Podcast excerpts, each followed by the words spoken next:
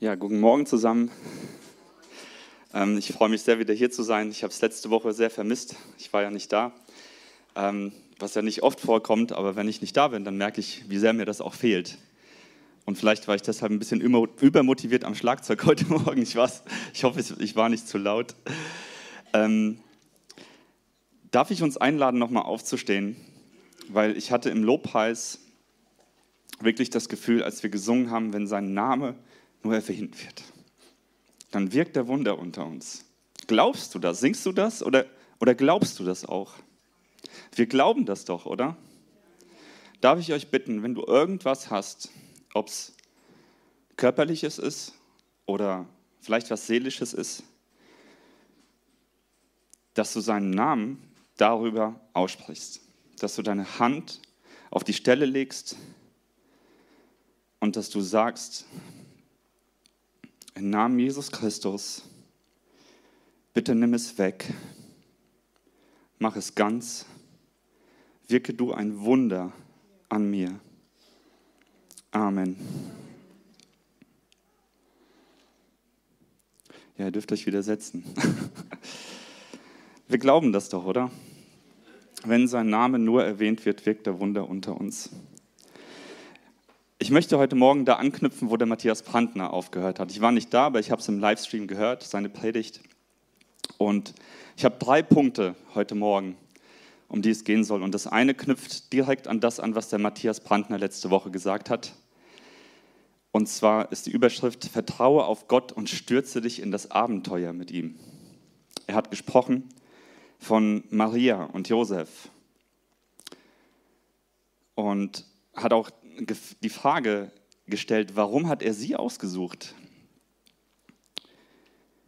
Und er hat sie ausgesucht, die irdischen Eltern, also die, die Maria als Leihmutter und Josef als Ziehvater für, für seinen eigenen Sohn, für diese Aufgabe. Und er beschrieb das Dilemma oder diese Spannung von Maria zwischen dem Ruf Gottes und dem, was es für ihr Leben bedeuten würde. Nämlich ein Abenteuer, könnte man sagen, ähm, das so ganz schön viel Ärger auch mit sich bringen sollte und würde.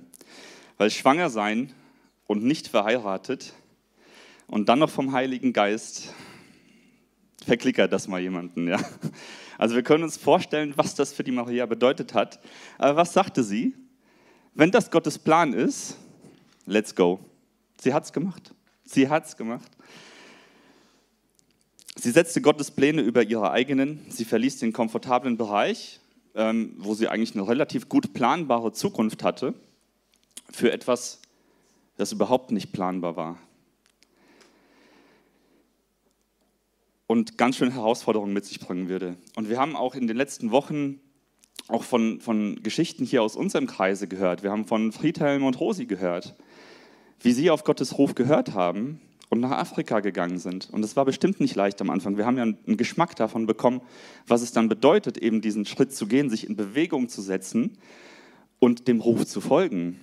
Was vielleicht nach außen hin total wie so eine ähm, unbefleckte Empfängnis total irrsinnig erscheint. Oder Roland und Marion. Ihr seid auch dem Ruf gefolgt, habt vieles aufgegeben, vieles liegen lassen und habt Gottes Pläne über eure gestellt. Sonst wäre ich wahrscheinlich nicht hier. Wer hat Gott hier in der Gemeinde erlebt? Danke euch. Ja, das geht nur über Vertrauen. In den Sprüchen äh, 3, Verse 5 bis 6 steht, vertraue von ganzem Herzen auf den Herrn und verlass dich nicht auf deinen Verstand. Denke, ihn, was immer, äh, denke an ihn, was immer du tust, dann wird er dir den richtigen Weg zeigen. Also es ist natürlich ein Vertrauensschritt und sich in Bewegung zu setzen. Und dann wird er den richtigen Weg zeigen. Er wird dir nicht sagen, hier startest du und dann, wuff, kommst du da an und bist ein Glaubensheld oder so. nee, man, der Weg ist eigentlich genau das, worauf es ankommt. Aber das, wie Gott manchmal ruft, das hat mich an eine Geschichte erinnert, die ich mal gehört habe. Und die ist äh, war der Ernest Shackleton. Ich weiß nicht, ob der euch was sagt. Das ist so ein äh, Erkunder, ein, wie sagt man, Expediteur, der hat versucht, die, mehrmals die Antarktis zu durchqueren. Und der hat mal Ähm, also er war ein berühmter Seefahrer, den Südpol wollte er durchqueren und er hat äh, für seine letzte Expedition, die Transantarktis, rekrutierte er mit folgender Werbung. Männer für gefährliche Reisen gesucht. Niedriger Lohn, bittere Kälte, lange Monate, völliger Dunkelheit, ständige Gefahr, sichere Rückkehr zweifelhaft. Ehre und Anerkennung im Erfolgsfall. Und wisst ihr was? Der hat 5000 Leute haben sich beworben und er konnte sich selektieren, der konnte sich die Besten aussuchen. Und es waren Leute dabei, die bei der letzten Expedition noch nicht mal ihren Lohn erhalten haben von ihm. Also da war ein, eine Abenteuerlust irgendwie, das ist unglaublich.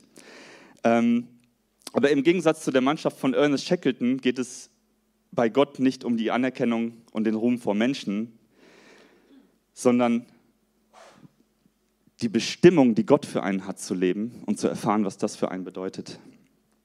Und die Auswirkungen einer solchen Entscheidung, die sind, von aller, die sind mit Ewigkeit verbunden. Weil auch, dass ich hier stehe, dass es diese Gemeinde gibt, dass ich eine persönliche Begegnung mit Gott hatte, ich weiß nicht, ob es ohne diese Gemeinde stattgefunden hätte. Und ich habe noch von keinem gehört, der es bereut hat, die Gottespläne zu seinen eigenen zu machen. Oder würdet ihr im Nachhinein sagen, Rosi, Roland, Marion, ich hätte lieber, ich wäre lieber sitzen geblieben und hätte mein Leben so gelebt ohne Gott. Oder es glaube nicht. Und von Maria übrigens, um zu Maria zurückzukommen, hören wir auch ihre Reaktion, die wie folgt ist. In Luca, der Lukas beschreibt das in seinem Evangelium. Und Maria sprach einige Tage, nachdem, sie der, nachdem ihr der Engel begegnet ist und eigentlich was total Verrücktes gesagt hat. Ja.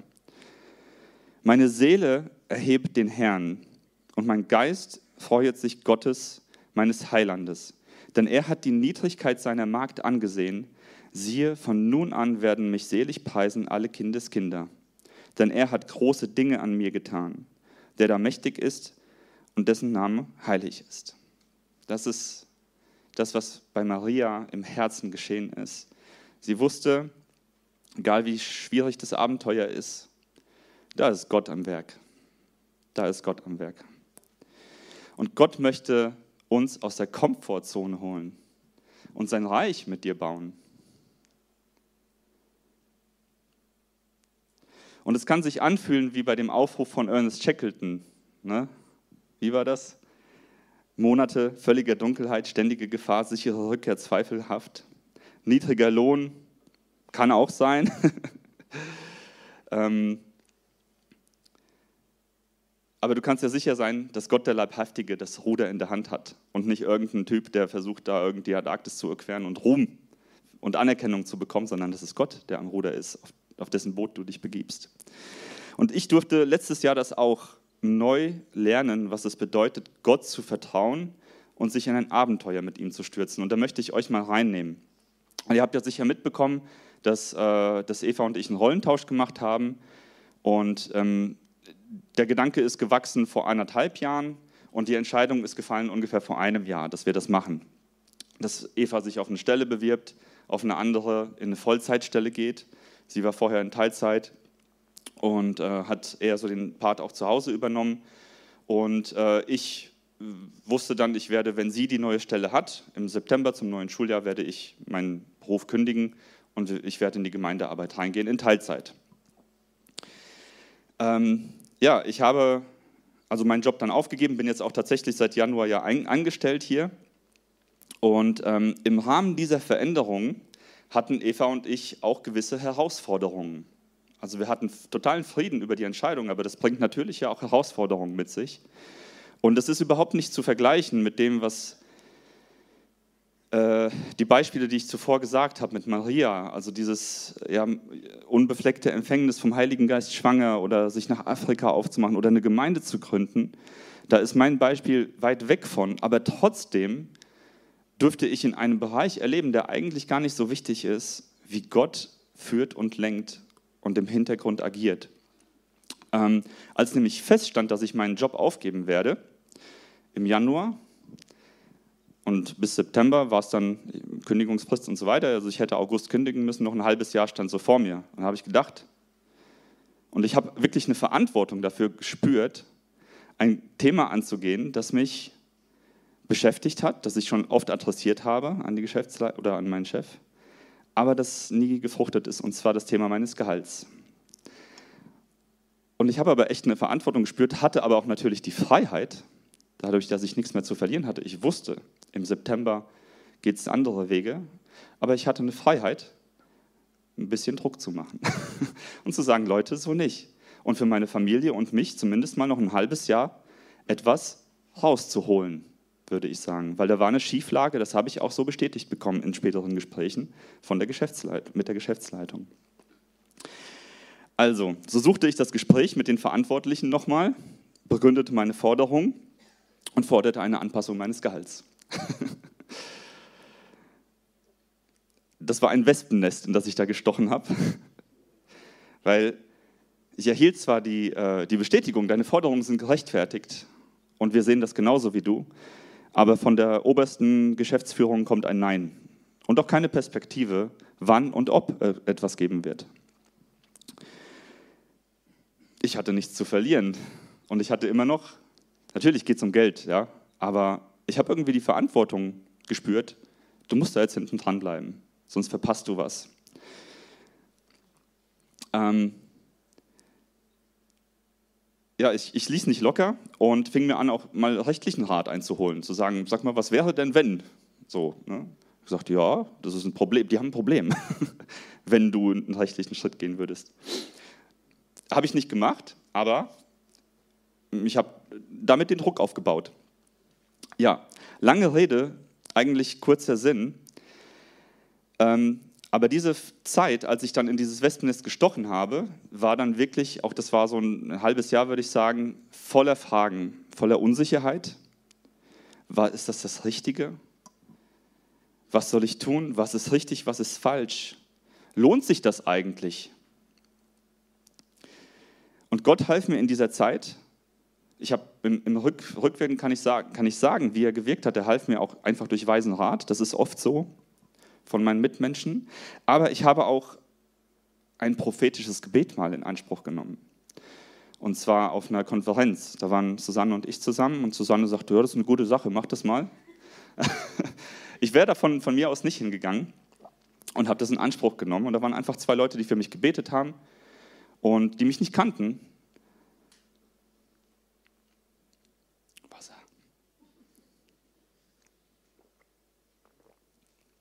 Kannten mich nicht, aber haben einfach auf Gott gehört und gebetet. Und die haben, glaube ich, acht Minuten insgesamt gebetet und auch Sachen gesagt. Und es war dabei. Es hat voll in meine Situation gesprochen. Wie beim Bouldern.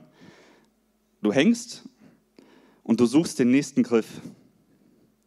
Und genau so habe ich mich gefühlt. Ich habe mich auf den Weg begeben, ich hänge da, aber ich sehe den nächsten Griff nicht. Ich weiß, das Ziel, meine Vorstellung vom Ziel habe ich, aber was ist der nächste Griff? Und der hat das gesagt.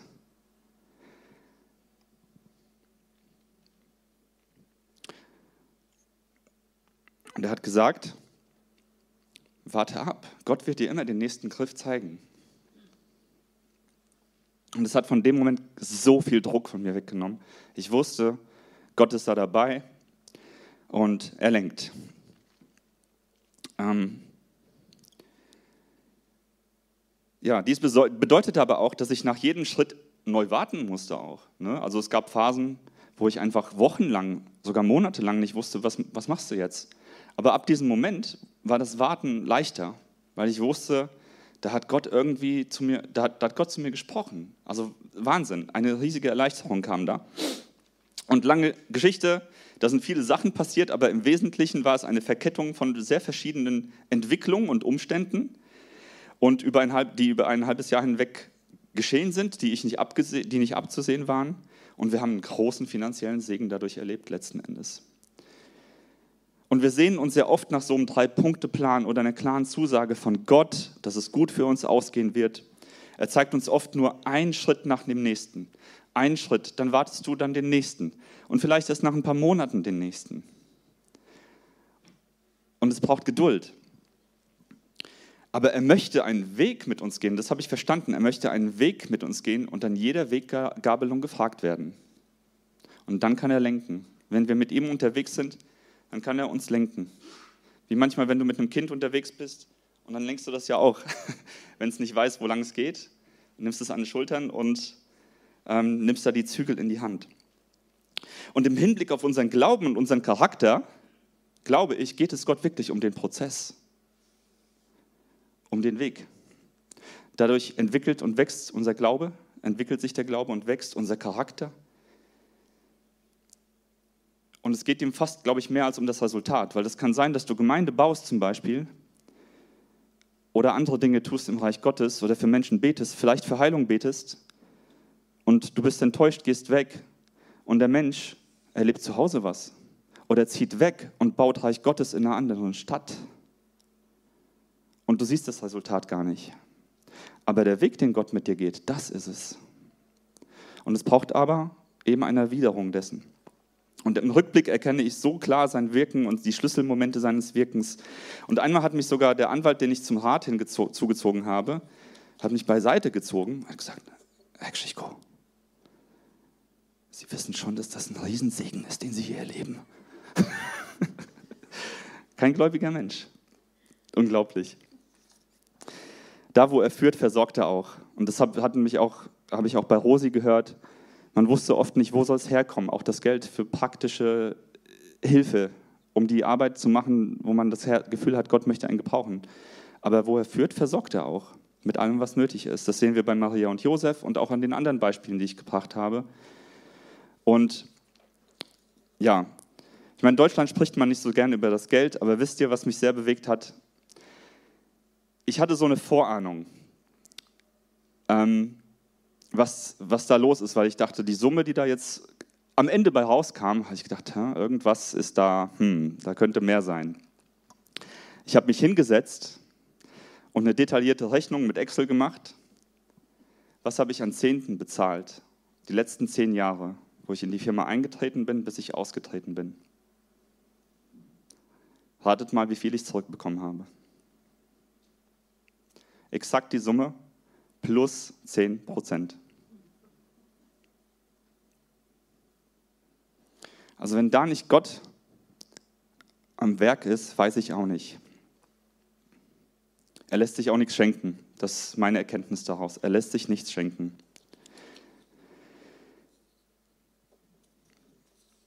Also, ich möchte, dich, ich möchte dir Mut machen, wenn du den Ruf Gottes verspürst, und das ist das, was der Matthias Brandner auch letzte Woche gesagt hat, dann geh, dann setz dich in Bewegung, geh, vertraue auf ihn, glaube ihm. Und auch wenn es nach dem klingt, was Ernest Shackleton gesagt hat, versuch's, geh und glaube und vertraue ihm. Mein zweiter Punkt ist, aber reise mit leichtem Gepäck. Diese Woche habe ich was über den Heiligen Geist gelernt. Nämlich, dass er unsere ungeteilte Aufmerksamkeit möchte. Ich bete so oft, Heiliger Geist, lenke mich doch, führe mich doch. Aber diese Woche habe ich das so richtig erlebt, weil ich war ja in, in Pakistan, ähm, habe noch ein bisschen von meinem alten Beruf, da habe ich so, ein, so eine Tätigkeit äh, gemacht für eine Woche. Also nicht mit der alten Firma, aber halt so, weil mich jemand gefragt hat, wir könnten deine Expertise gebrauchen. Jo, machen wir mal. Und ich habe mich die ganze Woche gefragt, worüber ich heute sprechen soll. Ich habe sogar mehr Bibel gelesen eigentlich und gebetet, als ich sonst mache, weil ich war nicht in, in, dem Alltag drin. Ich war zwar dort, ne, so typischer Arbeitstag, aber ich hatte morgens die Routine nicht mit den Kindern. Ich hatte abends die Routine nicht mit den Kindern. Das heißt, ich konnte auch mich bewusst auch hinsetzen. Aber meine Aufmerksamkeit war zum großen Teil bei meiner Arbeit. Ist ja auch klar. Ich meine, ich fahre ja dahin und ähm, werde dafür bezahlt. Und dann muss man ja auch irgendwie, da ist eine gewisse Anspannung und ein Druck da. Und man will auch was leisten. Und so habe ich auch einfach mich, wenn ich im Hotel war, viel damit beschäftigt, oh, was, was waren da für Fragen, was, was kann ich dazu sagen? ähm, damit ich da einen guten Job mache. Deswegen war meine Aufmerksamkeit geteilt. Ähm, und obwohl ich viel betete und Bibel las, hatte ich gar keinen Plan, was am Sonntag so ansteht, über was ich reden soll. Ich hatte eigentlich zwei fertige Predigten, meine Notizen, habe reingeguckt. Ach, ey, da springt überhaupt kein Funke über. gar nichts. Oha, so am Donnerstag wurde ich dann richtig nervös und war richtig enttäuscht, weil ich dachte, ähm, ja, Heiliger Geist, da kommt ja gar nichts zurück. Ähm, ja, und Donnerstag war es war schwierig. Ich war schon kurz davor, dem Alexander zu schreiben, könntest du einspringen? Aber ich dachte, nee, nee, nee. Und als es am Donnerstag dann vorbei war, als die größten Aufgaben erledigt waren in meiner Beratungstätigkeit dort, der Abschlussbericht sozusagen fast fertig war, Freitag war dann nur noch Abschlussgespräch, dann habe ich gemerkt, ey, jetzt hat Gott meine ungeteilte Aufmerksamkeit. Und dann kam irgendwie zack, zack, zack am Donnerstagabend Gedanken, Gedanken, Gedanken und die ich dann verarbeitet habe die letzten zwei Tage. Ähm ja, erst dann ging das irgendwie los. Und ich habe festgestellt, Gott möchte eine gute, enge und ernsthafte Beziehung zu uns. Und wir können uns nicht in zwei teilen, auch wenn wir das manchmal gerne wollen. Es geht nicht. Das bedeutet nicht, dass ich diese Woche nicht gläubig war. Aber ich war zweigeteilt. Sogar mehr bei meinem Job, was ja auch natürlich ist, was richtig war. Aber ich konnte nicht beides gleichzeitig machen. Das ging nicht. Und das Erlebnis hat mich schon wirklich zum Nachdenken gebracht über die Beziehungen, die in meinem Leben wichtig sind. Zu Gott, zu Eva, zu meinen Kindern. Habe ich gebe ich diesen Beziehungen auch Phasen der ungeteilten Aufmerksamkeit? Oder stehe ich immer irgendwie so mit einem Fuß da drin, dann will ich das eine andere noch machen und dann dieses und jenes? Und dann frage ich mich, warum passieren gewisse Dinge nicht? Warum höre ich Gottes Reden nicht oder so? Und deswegen möchte ich dir die Frage stellen, was lenkt dich ab? Was raubt deine Aufmerksamkeit? machst du vielleicht zu viele Dinge gleichzeitig. Und es kann, können auch hintergründliche Dinge sein. Nimm das Handgepäck mit und diesen großen Koffer, den gibst du ab und gibst ihn in Gottes Hand. Das Handgepäck hast du immer dabei und der große Koffer, der geht manchmal verloren und manchmal kommt er auch wieder zurück aufs Band an deinem Ankunftsort. Aber ich, das, ähm, das wollte ich euch sagen. Heißt doch mit leichtem Gepäck, wenn ihr mit Gott unterwegs seid. Lasst die Dinge, die eure Aufmerksamkeit auf sich ziehen, auch mal liegen. Vielleicht auch mal für eine ganze Woche oder so und schenkt Gott seine ungeteilte, deine ungeteilte Aufmerksamkeit. Und der dritte Punkt ist, da bräuchte ich das Flipchart. Haben wir einen kräftigen, äh, starken jungen Mann, kräftig darf er natürlich auch sein, der mir das auf die Bühne bringen könnte. Der dritte Punkt und letzte Punkt ist, das Evangelium ist alles, was du brauchst. Diese Woche in Pakistan hat mich sehr herausgefordert und es hat mich so nachdenklich gemacht. Ich war noch, nie vorher in so einem muslimisch geprägten Land. Und ah, du weißt, wie du es stellen musst für die Kamera, gell? Ist ja super, damit es auch drauf ist. Okay. Und mir gingen so viele Fragen durch den Kopf. Ähm, was ist hier eigentlich los? Ich habe so ein komisches Gefühl gehabt. Das lag nicht an den Leuten. Die haben mich immer gefragt, wie ist, wie ist Pakistan so, wie ist Pakistan so. Ich habe gesagt, ja, die Leute sind mega nett. Die sind wirklich nett, die sind sehr höflich, respektvoll. Das Essen war super. Aber irgendwie habe ich gesagt, aber das drumherum.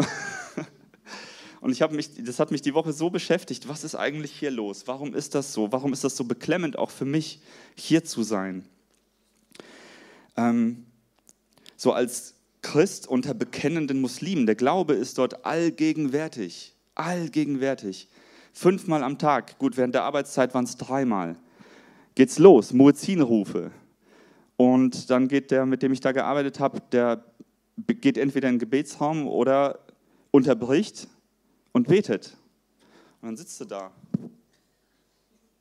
und der betet. ähm, ja, so patriarchische Strukturen, die man einfach fühlt, ja, wie mit Menschen aus verschiedenen Schichten umgegangen wird, Ungleichbehandlung von Mann und Frau ganz stark zu sehen. Bei den jüngeren Generationen nicht mehr so, aber schon noch durchweg merkt man, dass ganz viel Armut, unvergleichbare soziale Ungerechtigkeit im Vergleich zu hier. Und wie gesagt, es lag nicht an den Menschen. Die waren alle wirklich sehr nett und die waren toll. Und dennoch war es beklemmend, in diese Welt einzutauchen. Ja, und ich musste viel über Gott und über meinen Glauben nachdenken.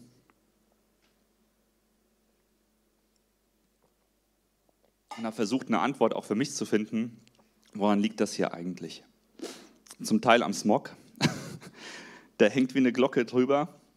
Am Donnerstag hat es dann voll geregnet und auf einmal, wusch, war die, die Luft gewaschen und die Sonne kam raus. Seit zwei Monaten das erste Mal, obwohl die Sonne scheint, kam sie nach zwei Monaten das erste Mal raus, weil der, der Smog und der Dunst und so weg waren.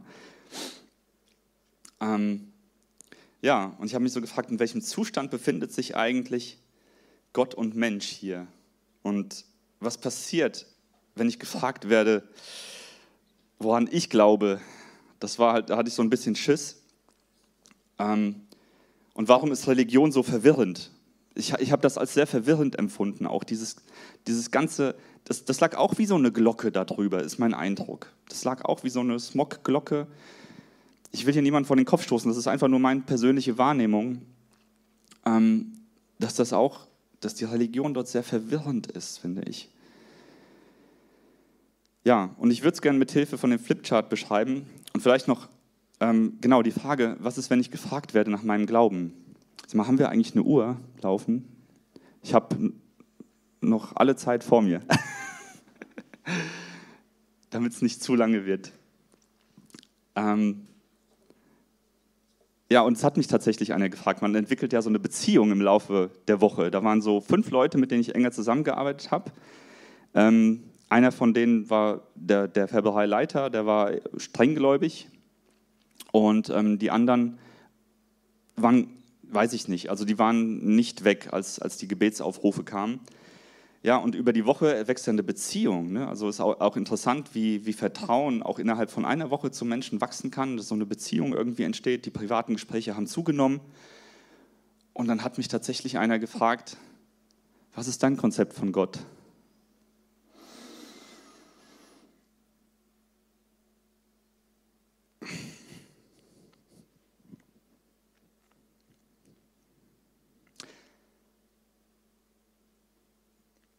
Ja, was ist mein Konzept von Gott? Ich habe angefangen bei Adam und Eva.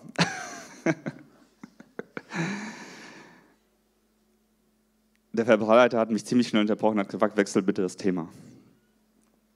Ich habe gesprochen von heiliger Gott, der Liebe ist, Trennung von Menschen, also durch eigene Entscheidung. Er hat gesagt, bitte wechsel das Thema. War vielleicht sogar gut, weil ich glaube, es ist einfach nicht klug, auch da weiß ich nicht, wenn Gott das führt und lenkt und die Türen öffnet vielleicht, ne? aber es ist halt schon was anderes dort. Also das Hotel, das war gepanzert, also man fährt da wie in eine Militärbasis rein. Ne? Betonmauern, dickes Stahltor, ähm, mit Spiegeln gucken, ob da irgendwelche Sprengsätze unten am Auto sind und dann stehen da halt links und rechts Leute mit Maschinengewehren am Hoteleingang. Ein gutes Hotel war das, ja. Äh, nee, es war, war wirklich ein gutes Hotel und so eine Shopping Mall dabei und aber da stehen die mit Maschinengewehren, ja. Und dann, hello, Sir, hello, Sir, mit Maschinengewehr. also Leute sind nett, aber ich, ich meine halt dieses Drumherum. Ja, mein Konzept von Gott. Und deswegen ist die Überschrift ähm, auch, das Evangelium ist alles, was du brauchst eigentlich, wenn du auf eine Reise gehst. Denn irgendwie gibt es da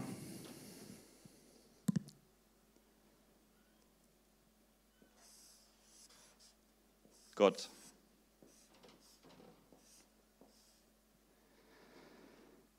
Er ist heilig.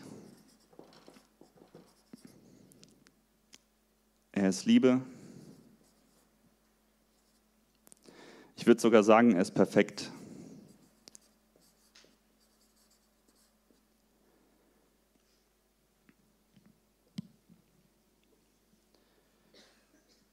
Gott der Allmächtige. In Offenbarung 1, Vers 8 steht, ich bin das Alpha und das Omega, der Anfang und das Ende, spricht der Herr und Gott. Der ist, der war und der noch kommen wird, der Allmächtige. Davon haben wir gesungen vorhin, von diesem Gott. Er ist auch Gnade.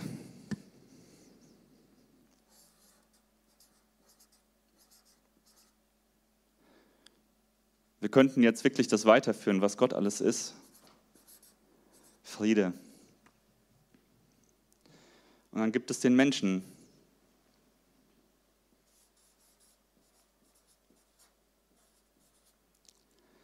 der nach seinem Ebenbild erschaffen ist. Nach seinem, also wie ein Spiegel. Und es war ein perfekter Zustand eigentlich, bis Sünde in die Welt kam. Und vielleicht ein Punkt hier angemerkt, Gott ist dreifaltig. Merkt euch einfach. Vater, Sohn und der Heilige Geist. Die leben in der Beziehung. Vielleicht fragst du dich, warum Beziehung so ein Punkt in deinem Leben ist, der so wichtig ist, der so schön ist, wenn es funktioniert, der so schrecklich ist, wenn es nicht funktioniert. Gott lebt in Beziehung und er hat uns nach seinem Ebenbild gemacht. Ja, es gibt den Menschen, der nach Gottes Ebenbild erschaffen, erschaffen ist, und dann gibt es da eben dieses Problem. Die Trennung, die Sünde,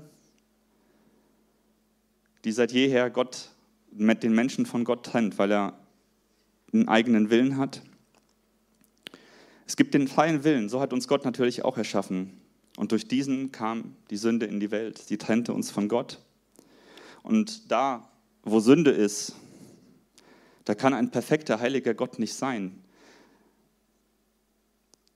Dunkelheit kann nicht in die Helligkeit reinscheinen. Das geht nicht. Da, wo Gott ist, da ist Heiligkeit. Da ist kein Platz für Sünde. Deswegen gibt es da diese Trennung. Und Paulus schreibt im Römerbrief, Kapitel 3, Vers 23, alle Menschen haben gesündigt und das Leben in der Herrlichkeit Gottes verloren. Zack, getrennt, verloren diesen Zustand, den perfekten. In Johannes, im 1. Johannes 1, Vers 5 steht, das ist die Botschaft, die er uns gegeben hat, damit wir sie euch weitersagen. Gott ist Licht, in ihm ist keine Finsternis. Und da beginnt das ganze Schlamassel. Weil der Versuch vom Menschen,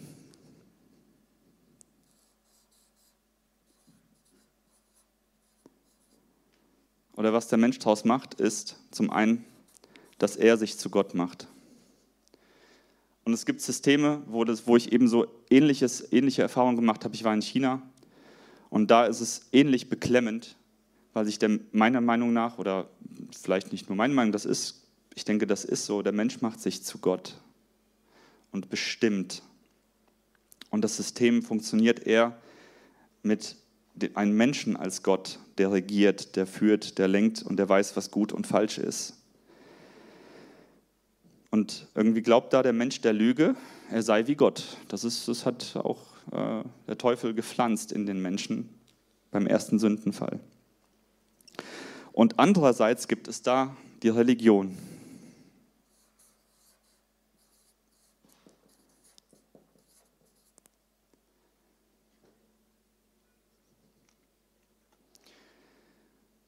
In vielen Fällen ein von Menschen erschaffenes Nadelöhr, das Menschen in ihrer Sehnsucht nach Hoffnung und nach Gott knechtet. Menschen legen Regeln fest, wie der Mensch zu sein hat, um zu Gott zurückzukommen.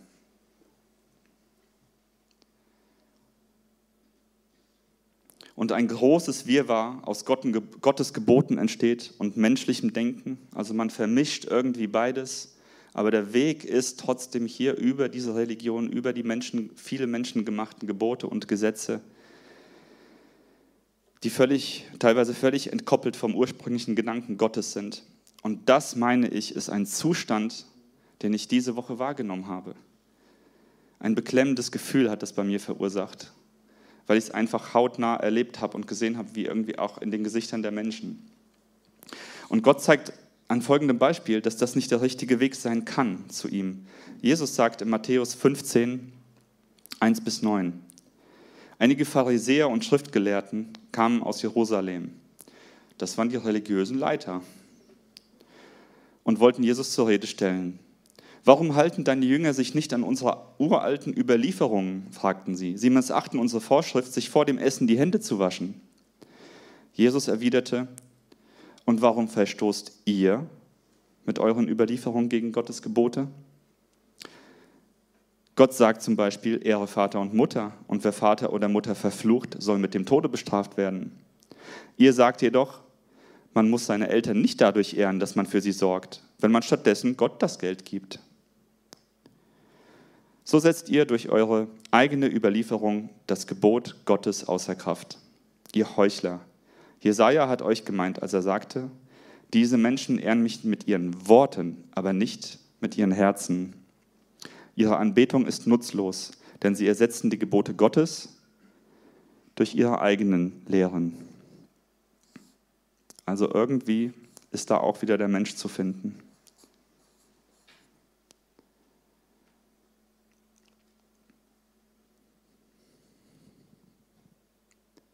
Mit schmutzigen Händen zu essen ist vor Gott keine Sünde, das schadet niemandem. Aber das, was Jesus hier beschreibt, was die Pharisäer gemacht haben, was sie aus Religion gemacht haben, das schadet den Menschen um sie herum und ihnen selbst. Und es wirkt nicht dem perfekten Zustand entgegen, wie er im Paradies war. Nicht der oberflächliche Dreck interessiert Gott, sondern der innere. Das macht Jesus hier sehr, sehr deutlich. Und die Frage war auch bei mir, wo stehen wir eigentlich hier in Deutschland? Wir haben keinen Diktator, wir haben keinen islamischen Staat. Wo siehst du dich da? Bist du eher hier so? Mensch, ich bin mein eigener Gott. Was wir in der Welt sehen, lauter Kriege, Zank, Streit, Leid. Oder bist du eher religiös unterwegs, dass du meinst, wenn ich irgendwie bin, wenn ich mich an Dinge halte, dann komme ich zu Gott hin. Aber irgendwie ist das schwierig, weil hier sind ganz viele Menschen involviert und die Katze beißt sich hier ganz oft in den Schwanz. Trotz bester Bemühungen kann man über religiöse Praktiken Gott nicht gefallen. Und bei uns herrscht ja eher das Denken, dass der Mensch grundsätzlich gut ist und durch die Gesellschaft und Kultur korrumpiert wird, also moralisch ähm, verdirbt. Und das Gegenmittel für die bösen Taten sind dann eben mehr Bildung und dadurch wiederum ein positiver Einfluss und ein gutes Mitgestalten der Gesellschaft.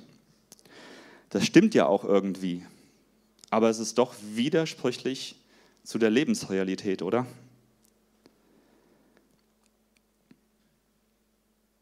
Warum sonst entstehen immer wieder böse Gesellschaften aus guten Individuen und böse Individuen aus guten Gesellschaften? Es ist irgendwie hier diese Suppe, die seitdem gekocht wird. Wir sind vielleicht irgendwo in der Mitte und fallen nicht auf einer Seite vom Pferd, aber haben trotzdem keine Lösung. Die Menschheit ist heute nicht näher am Frieden dran, als sie es je vorher war, oder? Es ist eher, es kommt, wir merken, es kommt näher, solche Sachen wie Kriege, Bedrohung und diese ganzen Auseinandersetzungen. Ja, wird der Mensch es jemals schaffen, von alleine für Frieden und Gerechtigkeit auf der, Werk, auf der Welt zu sorgen? Also, da fehlt mir jegliche Fantasie. Jesaja, derselbe Prophet, der die Geburt Jesu detailliert vorhergesagt hat, sagte auch Folgendes. Wir sind alle wie Unreine geworden. Unsere gerechten Taten sind nicht besser als ein blutverschmiertes Kleid. Wie Blätter welken wir alle und durch unsere Sünden verwehen wir wie der Wind. Doch niemand rief deinen Namen an und keiner raffte sich auf, an dir festzuhalten. Denn du hast dich vor uns verborgen. Deshalb wurden wir im Griff unserer Sünde weich wie Wachs. Und doch, Herr, bist du unser Vater. Wir sind der Ton, du bist der Töpfer und wir sind das Werk deiner Hand. Unsere gerechten Taten sind nicht besser als ein blutverschmiertes Kleid. Was ist nun die Lösung?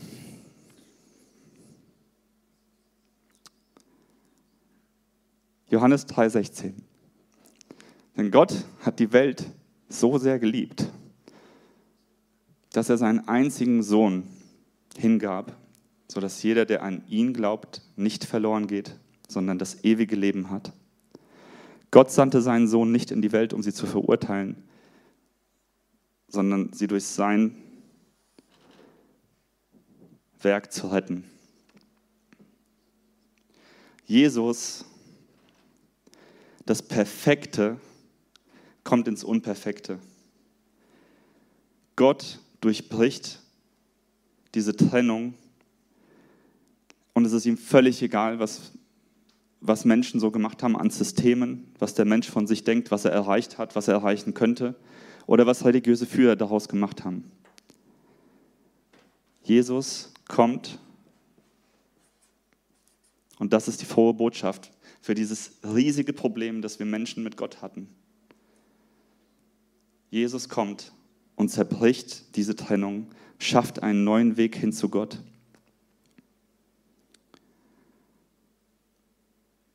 Und es passiert aber irgendwie nicht als Massenware. Gott gießt das nicht einfach so aus und löst das Problem, sondern es passiert im Herzen der Menschen. Das ist kein schönes Herz. Es passiert im Herzen der Menschen. Und genauso wie der freie Wille hier war, sich von Gott zu trennen, ist es dein freier Wille, dich mit Gott zu versöhnen. So hat er uns geschafft und er hat uns auch nicht verändert. Wir sind keine Roboter. Und es ist dein freier Wille, Gottes Angebot anzunehmen für diese Versöhnung, für diese Vergebung, für alles, was Jesus am Kreuz durchlitten hat. Gott wurde Mensch. Wir haben uns da vor Weihnachten ähm, auch mit, viel mit beschäftigt.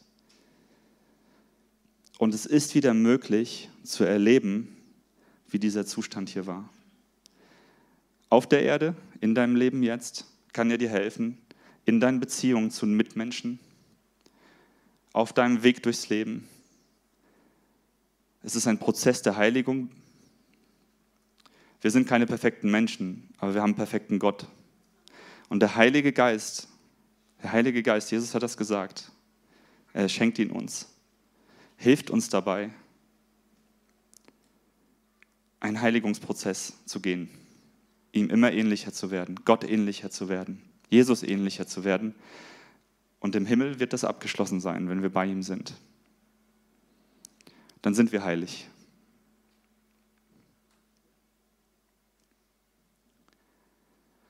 Aber wir haben eine Lösung für diese Glocke, die hier irgendwie drüber lag, die ich auch meine, die ich wahrgenommen habe diese Woche dort in diesem Land, wo eben nicht christliche Werte alles geprägt haben. Ich meine, unsere ganzen Freiheiten, das ist vieles, ist geprägt durch christliche Werte. Und es braucht eine lebendige Beziehung zu Gott, die uns zurück zu dem, zurück, zu, zu dem ursprünglichen Urstand, äh, Zustand bringt.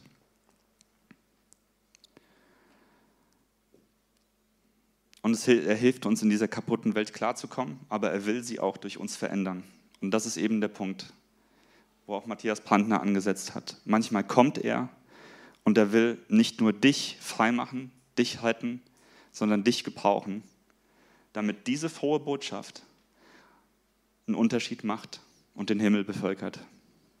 Weil wann immer du losziehst und dich auf den Weg machst mit Gott, kann es sein, dass genau das passiert. Dass Menschen, die sich selbst für Gott halten, dass da was aufgebrochen wird, dass wo Menschen in Religion gefangen sind, dass es aufgebrochen wird und eine Begegnung mit dem lebendigen Gott entsteht. Sündenvergebung geschieht. Und das, was hier niemals durch Menschen erreicht werden könnte, diese Trennung, durchbrochen wird. durch Jesus, durch sein Blut. Sein Blut strömt aus, Gottes Blut, göttliches Blut strömt aus dem Himmel und wäscht den Dreck hier weg. So wie diese Glocke, die da drüber hängt, sie wird weggewaschen. Und du siehst das Licht des Himmels, wenn du eine Entscheidung für ihn triffst.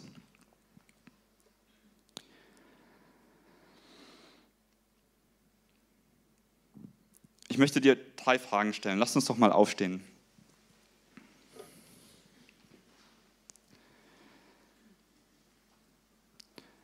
Was ist deine Bestimmung? Matthias Brandner hat letzte Woche gefragt, was ist deine Bestimmung für dein Leben? Merkst du, dass Gott dich irgendwie zieht, dass er dir irgendwas aufs Herz gelegt hat? Wo möchte er was freisetzen in deinem Leben? Verspürst du einen Ruf? Dann vertraue ihm und setz dich in Bewegung. Fang an, Schritte zu gehen. Ein stehendes Auto kann nicht gelenkt werden. Egal wie toll es ist, egal wie viel Kraft es hat, wenn du nicht den Schritt wagst und dich in Bewegung setzt, kann Gott nichts machen.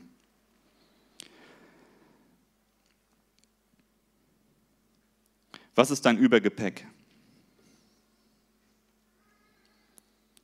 Wo ist deine Aufmerksamkeit? Oder wo ist etwas, das viel zu viel Aufmerksamkeit raubt, sodass es dich abhält, genau darin zu leben? Und der dritte Punkt ist, Jesus in dir. Möchtest du Jesus in deinem Leben, in deinem Herzen haben? Dann schließ doch mal deine Augen und sprich mir nach.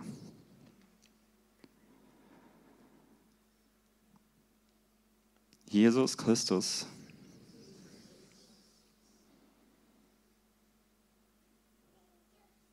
Danke für dein Werk am Kreuz.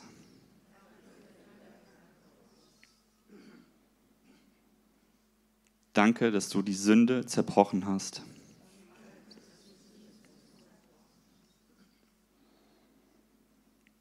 Danke, dass du das Tuch weggenommen hast.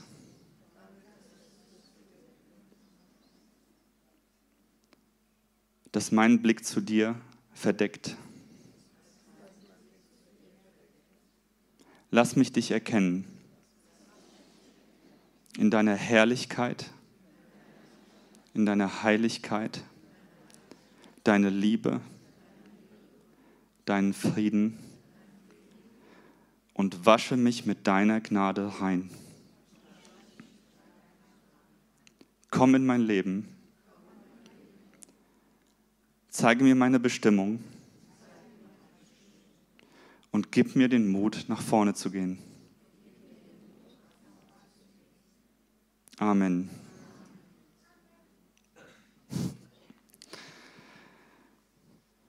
Ähm, lasst uns doch noch das Lied singen, ich tauche ein. Und nehmt, singt es nicht nur. Wenn ihr euch angesprochen fühlt in dem einen oder anderen Bereich, bringt es vor Gott. Bringt es vor Gott, redet mit ihm und ladet ihn ein, in eurem Leben euch gar zu begegnen. Was ist deine Bestimmung? Was lenkt dich ab? Und wenn du ihn noch nicht kennst, dann lad ihn doch ganz persönlich von Herzen ein.